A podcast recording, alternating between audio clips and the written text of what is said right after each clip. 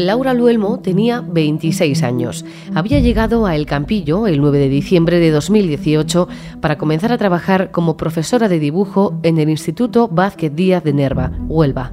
Era natural de Villabuena del Puente, Zamora, y se había graduado en Bellas Artes en la Universidad de Salamanca.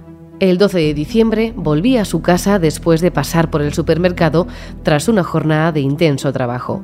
Pese a llevar tan solo tres días viviendo en aquella pequeña localidad, ya había tenido la oportunidad de cruzarse con su verdugo y presunto asesino y alertar a su novio sobre él. A media tarde, Bernardo Montoya acabó con su vida. Soy Belén Montes y esto es El Debate. La Audiencia Provincial de Huelva acoge hasta el viernes el juicio con jurado popular y más de medio centenar de testigos contra Bernardo Montoya, acusado de agredir sexualmente y asesinar el 12 de diciembre de 2018 a la profesora zamorana en el Campillo. A las cinco y media de aquella oscura tarde del 12 de diciembre comenzó el infierno que sufrió Laura Luelmo entre las 5 y 25 de la tarde y las 6.42 horas. 78 minutos de horror y padecimientos innecesarios según señala la Fiscalía. Bernardo Montoya, único acusado, se deshizo del cuerpo semidesnudo y sin vida de la joven en un paraje cercano, Las Mimbreras. Así ha recibido la gente a Montoya en la Audiencia Provincial de Huelva y no es la primera vez que acude a un juzgado. El presunto asesino cuenta con un amplio historial delictivo. El primer crimen lo cometió en 1997 cuando degolló a una mujer de 82 años que le había denunciado al sorprenderle robando en su casa. Salió de la cárcel y volvió a delinquir. Fue condenado por amenazar a una joven y por dos robos con violencia. En octubre de 2018 quedó en libertad y se instaló en el Campillo. Dos meses después asesinó a Laura Luelmo.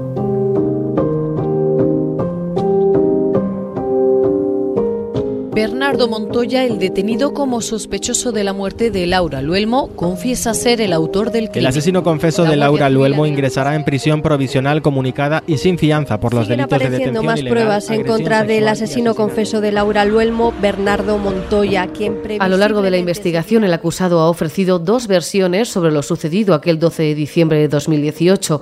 Primero, admitió que él había matado a la joven profesora, pero posteriormente se retractó y acusó a su exnovia del crimen. La primera confesión del presunto asesino de Laura Luelmo no se grabó por un fallo técnico, pero según la Fiscalía no afectó al caso al existir una transcripción elaborada por una letrada de la Administración de Justicia.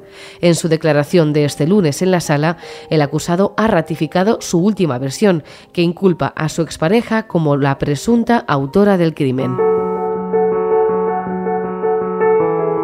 Un total de 35 medios de comunicación se han acreditado para cubrir un caso que conmocionó a España en diciembre de 2018. El juez ha decretado por petición expresa de la familia que este juicio sea a puerta cerrada. ¿Qué implica esta decisión? ha sido a petición de la María Jamardo, jefa de tribunales del debate. Para preservar no solo la privacidad de la víctima, sino de todo su entorno.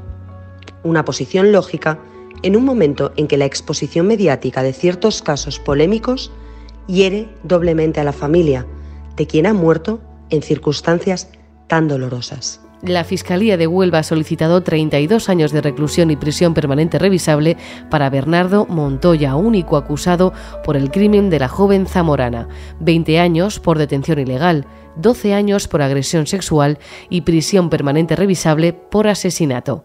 Entiende el fiscal que concurre en el delito de agresión sexual la agravante de género y en el de asesinato la de reincidencia. Además de las penas de prisión, Montoya ha de indemnizar en concepto de responsabilidad civil con 300.000 euros a los padres de Laura Luelmo y la cantidad de 50.000 euros a cada uno de sus hermanos. Esta semana el juicio quedará visto para sentencia.